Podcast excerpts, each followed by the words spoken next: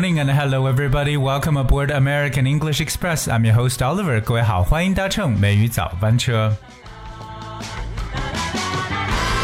英语当中呢，有很多单词的意思呢，可能说是比较相近的，所以我们在使用的时候呢，往往很多时候没有办法把它分得很清楚。今天美语早班车，Oliver 带着大家一起来了解一下非常实用的英文知识，就是带着大家一起来看一下容易搞混的几个单词的意思。这三个单词分别是 habit、tradition 和 custom，到底它们该怎么使用，又有什么区别呢？各位大家好拿好笔记本，敲敲黑板记笔记。而首先跟大家去分享的就是 habit 这个单词，h a b i t habit。我相信很多人都认识这个词汇，对不对？habit。Well, the word habit means that things that you often do and almost without thinking, especially something that is hard to stop doing。这个词呢，我们把它翻成为习惯。可是你要知道，habit 这个单词呢，更多是一个个人的行为，很少表示集体的。所以，如果你个人一个一种生活习惯呢？呢，就可以叫做你的 personal habit。 For example, you need to change your eating habits，就表示说你得要改变一下你的饮食习惯了。所以 your eating habit 就是你个人的这么一个饮食习惯。Well, of course, we know that habits are about just one person's behavior. A habit is something that a person does often in a regular and repeated way. 所以这个词呢，再次强调一下，habit 表示个人的习惯。OK，那大家可能说自己已经比较有规律的、重复性的去做一个事情，那就是一个 habit。但说到这个词，大家也知道一下我们常用的短语。第一个就是养成做什么事情的习惯，这个在英文中有两个动词可以给大家来去分享。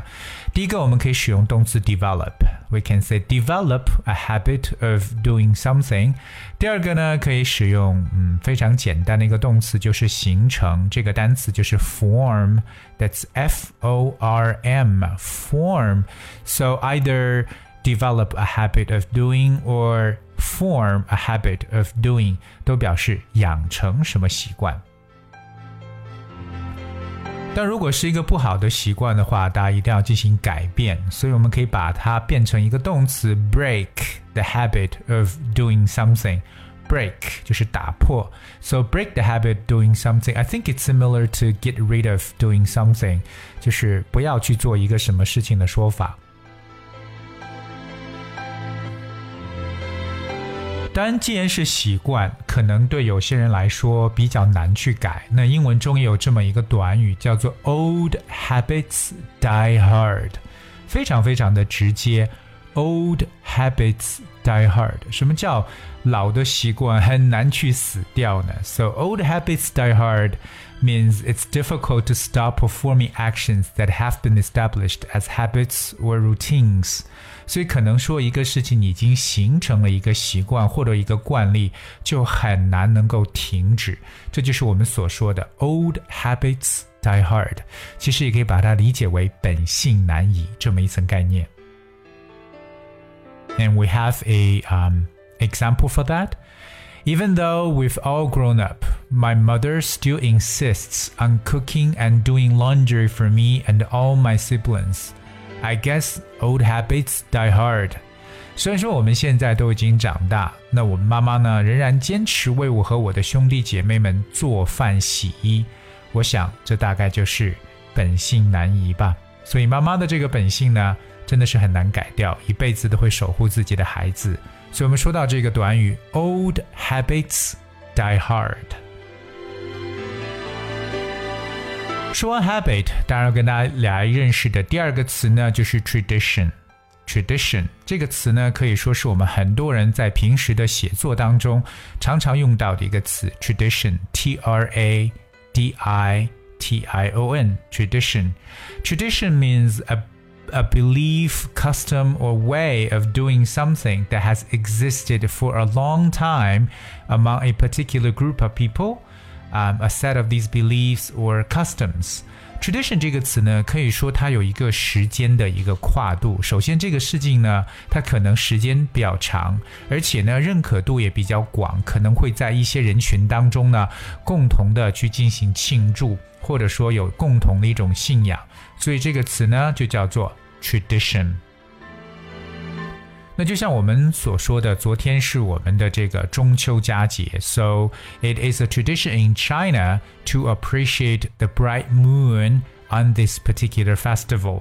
所以说，对我们国人来讲呢，在这一天来去这个欣赏满月，也是一个传统。所以说，大家都去做的事情，而且呢，经过时间的一个沉淀，那么这个词呢，就变成 tradition。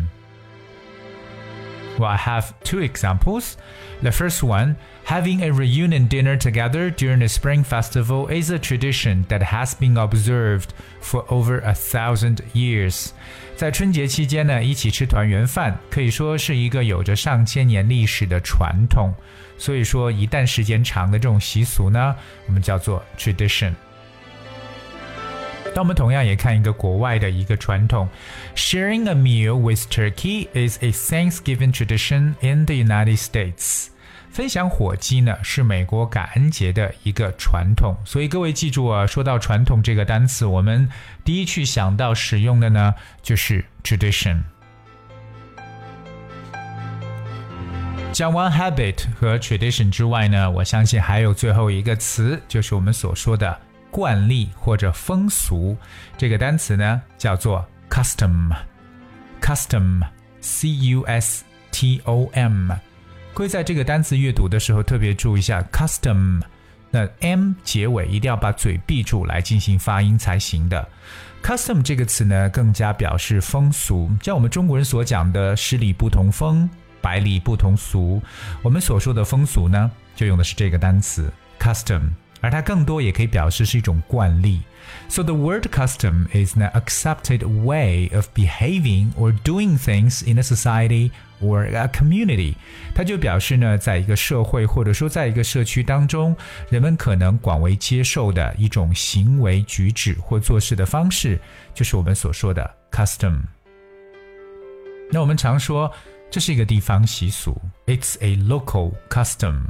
Local custom，但不是所有的风俗对我们来讲都是积极正面的。我们也有以前在封建社会有一些我们所说的这种陋习，对不对？那这种陋习呢，在英文中的说法就可以叫做 ill custom，在 custom 前面呢加上 i l l，就是病态的风俗。ill custom，嗯，这就是我们所说的陋习。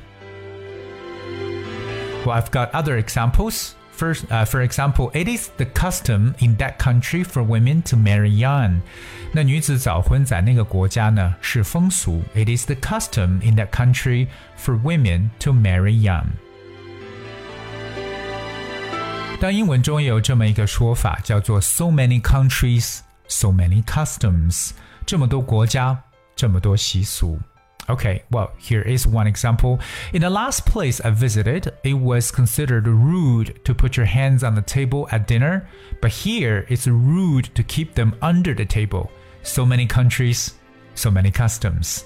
在我上次去过的地方呢，吃饭时候呢，把手放在桌子上被认为是不礼貌的，但是在这里，把手放在桌子下面呢，反而是不礼貌的。所以这么多国家，这么多不同的习俗，大家要慢慢的去了解。 Different customs，也就是我刚刚所说的，我们中国这么大，十里不同风，百里不同俗。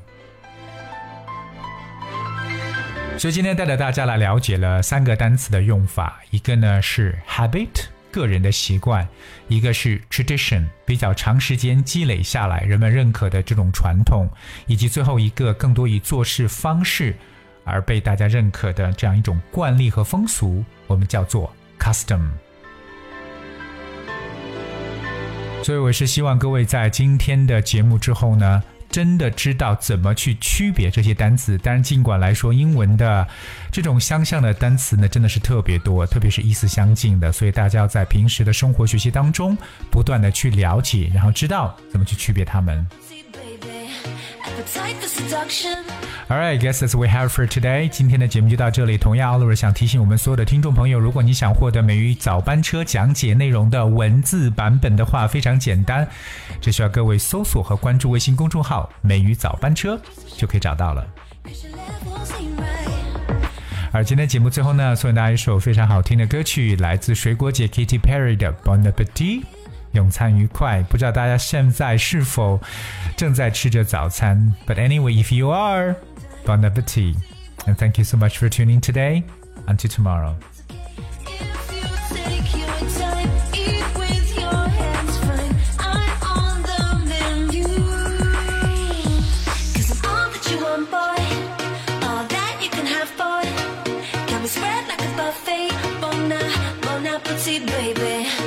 seduction.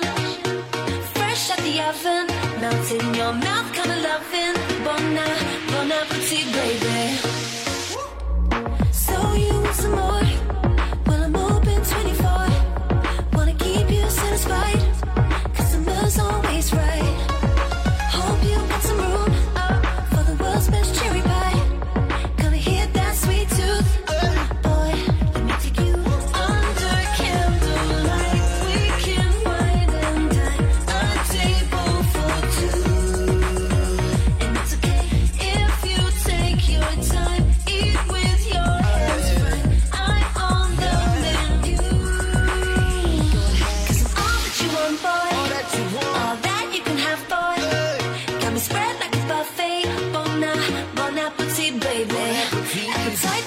Fresh out the oven.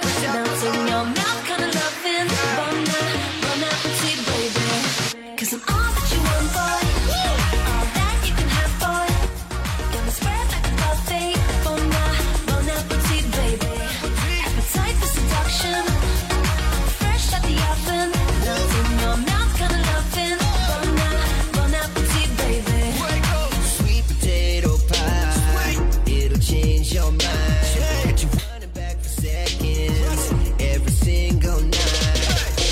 Night. I'm the one they can change your life. No waterfall, she dripping wet, you like my eyes. Said she want me go, now I ask her what's the price. If she do right, tell her get whatever you like. I grab her legs and I divide. I make her do a donut when she ride. I looking at the eyes of a dime, make you rhyme. In the spine, now they must be damaged, take a climb. Yeah, sweet tooth, sweet, no tooth fairy. Whipped cream, no dairy. Got a hot like on screaming, I'm ready. But no horses, no carriage.